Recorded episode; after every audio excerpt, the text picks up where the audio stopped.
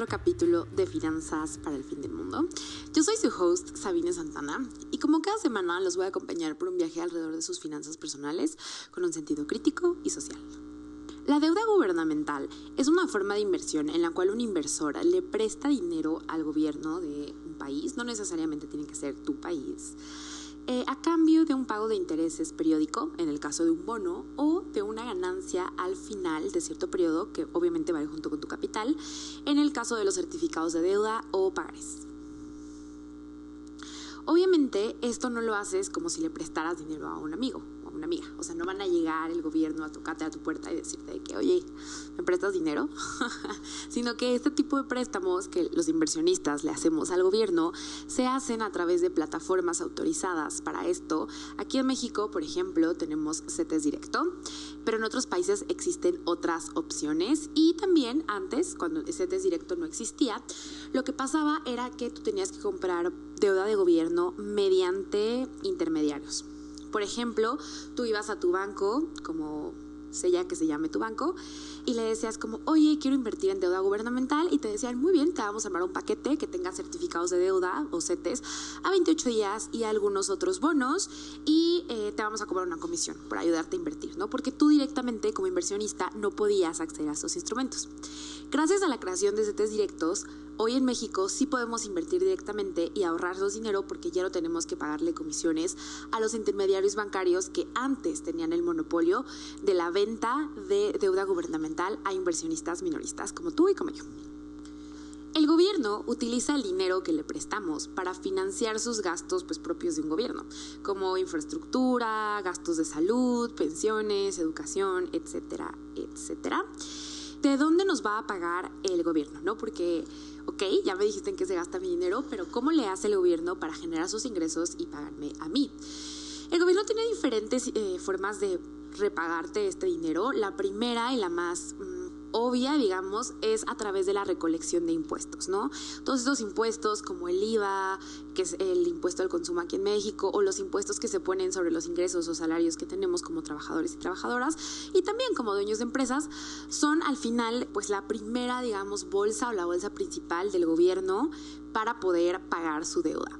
Otra forma en la que el gobierno produce sus propios ingresos es a través de las inversiones estatales por ejemplo, empresas como Pemex, que son empresas estatales, que es la petrolera aquí en México, se supone que debería estarle generando al gobierno mexicano alguna ganancia.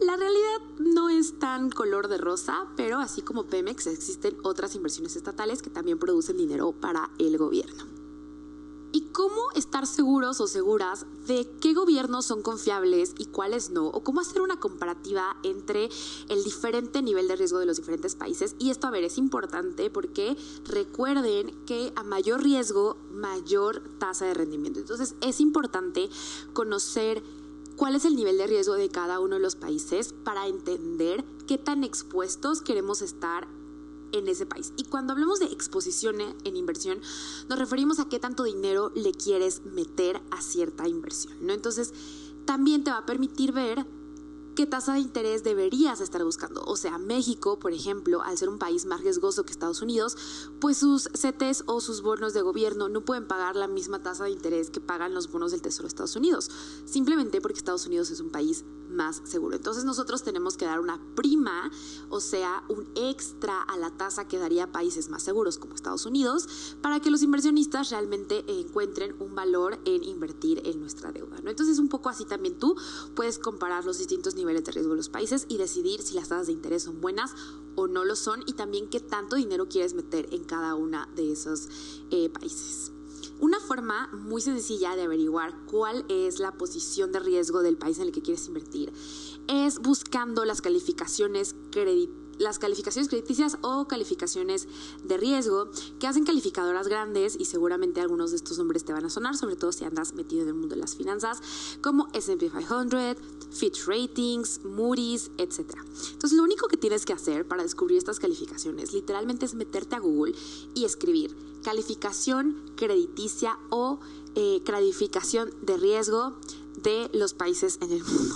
Y te van a aparecer dependiendo de cada una de las calificadoras, pues un ranking en el cual van a clasificar el nivel de riesgo de los países. ¿Y cómo se interpreta una calificación crediticia o una calificación de riesgo? Es muy sencillo. Normalmente las inversiones que son mejores inversiones empiezan en las A's, ¿no? Depende un poco de la metodología o el formato en el que cada calificadora decida presentar sus calificaciones, pero normalmente las A's son las más seguras, las B's, las... Eh, pues algunas son inversiones con algunos riesgos, pero que es válido tomar, y algunas que ya están como en lo más bajo de las Bs ya ni siquiera se consideran inversiones, sino que se empieza a hablar de un grado especulativo. Y eso ahorita te lo voy a explicar un poquito más. Y finalmente, los países que estén peor rankeados van a tener CES. Y les digo que depende de cada calificadora, porque hay calificadoras que empiezan con triple A. Entonces, si eres una triple A tienes lo mejor de lo mejor. Luego puede ser triple A, luego triple A menos, luego doble A plus. O sea, puedes tener como ese formato, pero también existen otros formatos en los que se presenta la información crediticia. Entonces, digo, va a depender de cada una de las calificadoras, pero básicamente las A son las mejores, las C son las peores y pues así en la escala, ¿no? Van bajando y llegan incluso calificaciones hasta D. Y algo que les decía hace rato de grado especulativo o el grado de especulación es que en finanzas, grado especulativo o de especulación, así se le llama a las inversiones que son tan riesgosas que ni siquiera se pueden considerar una inversión, sino que más bien implican un riesgo como el de irte a apostar en un casino en Las Vegas. O sea, ya estás apostando, especulando y ya no estás realmente invirtiendo. Y bueno, ya que les presenté generalmente eh, qué es la deuda de gobierno, cómo pueden comparar países entre sí, quiero hablar de los riesgos de la deuda gubernamental. Normalmente en el mundo financiero la deuda gubernamental siempre se presenta como este activo súper seguro, como esta opción de inversión libre de riesgo y entiendo por qué se presenta de esa manera. Sí es verdad que normalmente en un país eh, los bonos de gobierno, la deuda gubernamental pueden ser los activos más seguros del el sistema financiero nacional. Por ejemplo, aquí en México sí se considera que los CETES y la deuda gubernamental representan una tasa libre de riesgo, o sea, que son las inversiones más seguras dentro del sistema financiero nacional. Nacional, ¿ok? Y lo mismo pasa con países como Estados Unidos. Pero, por ejemplo, si estás en El Salvador o en Argentina, que son países que han tenido eh, bastantes episodios en los que los gobiernos ya no pueden seguir pagando las deudas que contraen con los inversionistas, ya sean inversionistas grandes o pequeños, pues entonces te diría, no te tomes tan en serio esta, em, esta afirmación de que es un activo libre de riesgo. Tal vez es el activo más seguro del sistema financiero, no siempre tiene que ser así, como les decía, por ejemplo, en el caso de El Salvador, igual te sale mejor invertir en una empresa de El Salvador que invertir en el gobierno salvadoreño, ¿no? Pero incluso si son los activos más seguros dentro de una economía, eso no quiere decir que sean activos libres de riesgo. Y podemos hablar de dos tipos de riesgo cuando nos referimos a deuda gubernamental. El primero es el riesgo de impago.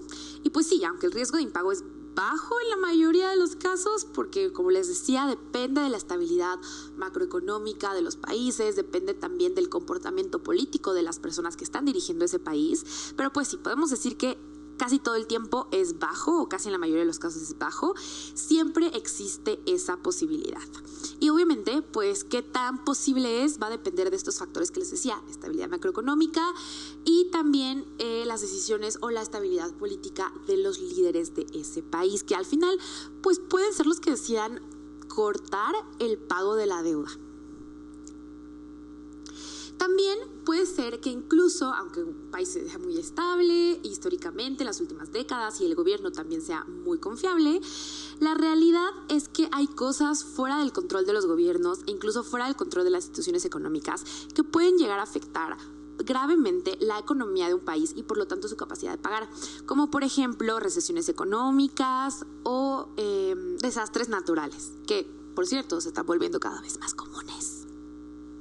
El segundo riesgo al que nos estamos exponiendo cuando compramos deuda gubernamental o cuando invertimos en deuda gubernamental es el riesgo del tipo de interés. Y aquí se va a poner bueno, se va a poner interesante, porque justo creo que este es uno de los riesgos de los que menos se ha hablado en los últimos años y que recientemente, en este último periodo que hemos tenido en la economía de altas tasas de inflación en todo el mundo, se volvió relevante y fue como una cachetada a los mercados y a los analistas financieros.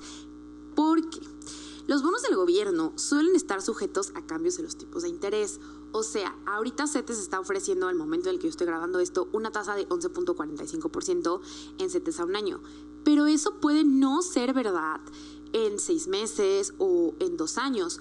¿Por qué? Porque los bancos centrales o las autoridades que se encarguen de fijar las tasas de interés en cada país, pues se reúnen y discuten si hay que mantener la tasa de interés en el mismo nivel, subirla o bajarla. Y esto de cómo se toman esas decisiones da para un podcast entero, así que no lo voy a explicar en este episodio, pero obviamente la tasa de interés que te están ofreciendo ahorita no es la misma tasa de interés que te van a estar ofreciendo en seis meses. Lo que sí es cierto es que la mayoría de los instrumentos te permiten amarrar una tasa, o sea, si los otros están ofreciendo 11.45% ahorita a un año, esa tasa de interés que te están ofreciendo un año es porque va a permanecer estable a lo largo de un año. O sea, no es una tasa variable como que digas, ah, yo invertí costado en 11.45, pero a los seis meses bajó a 8 y entonces ahora me van a pagar pues un promedio, digamos, entre las dos tasas como, no sé, 10%. No funciona así. Hay instrumentos que sí son de renta variable, pero la mayoría son como de renta fija. O sea, te prometen una tasa por un periodo de tiempo, ya sean bonos que te van dando ganancias cada cierto tiempo o certificados de deuda y pagarés que te dan tu ganancia y tu capital hasta el final, ¿no? Entonces, cuando hablamos de que están sujetos a un cambio en el tipo de interés, no nos referimos a que tu inversión que tú metas a una tasa prometida durante un periodo prometido vaya a cambiar de la nada. Lo que nos referimos es que si tú compras CETES, por ejemplo, cada seis meses, pues cada seis meses no los vas a encontrar a la misma tasa de interés. Esa tasa de interés se va a mover dependiendo de las decisiones de las autoridades financieras y monetarias del país. Y el riesgo del tipo de interés o el riesgo de que las tasas de interés comiencen a subir o a bajar es relevante porque si los tipos de interés suben, el precio de los bonos que compraste antes, cuando las tasas de interés eran más bajos, caen en el mercado secundario. Y ya sé, me van a decir, Sabine, ¿qué chingados vas a decir? O sea, ya me perdiste mercado secundario y la fregada, ya no te entendí. Les explico.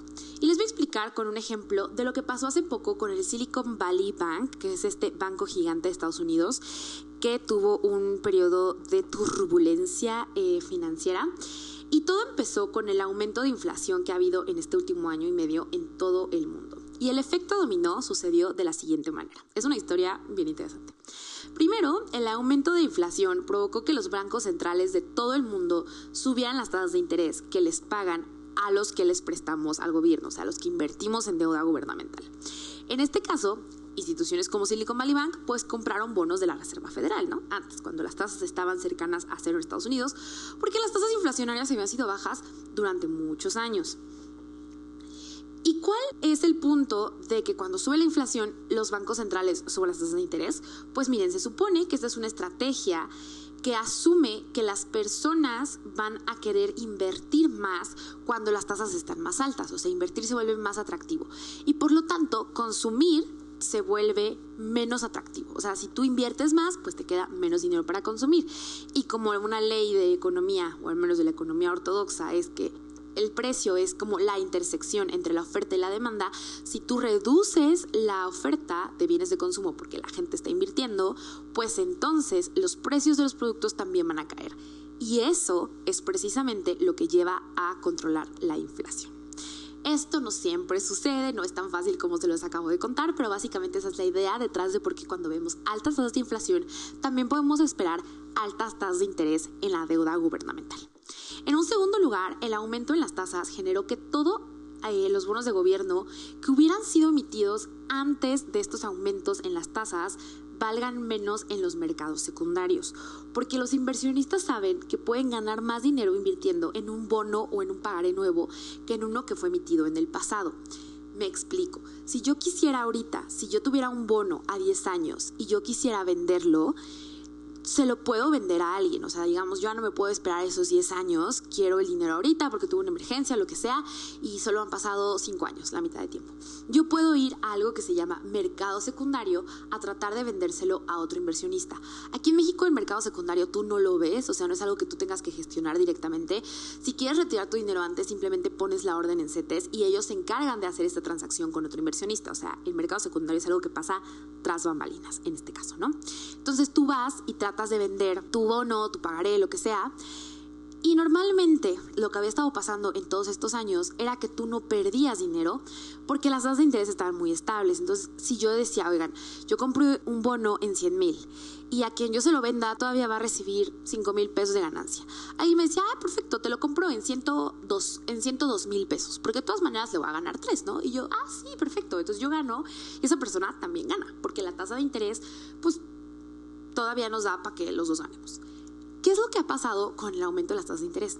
Imagínense que yo voy ahorita a vender un bono que compré hace 5 años, cuando las tasas aquí en México estaban en 4%, y le digo, oye, me costó 100 mil mi bono, ¿me lo compras? El inversionista me va a decir, no, no te lo voy a comprar al mismo precio que tú lo compraste.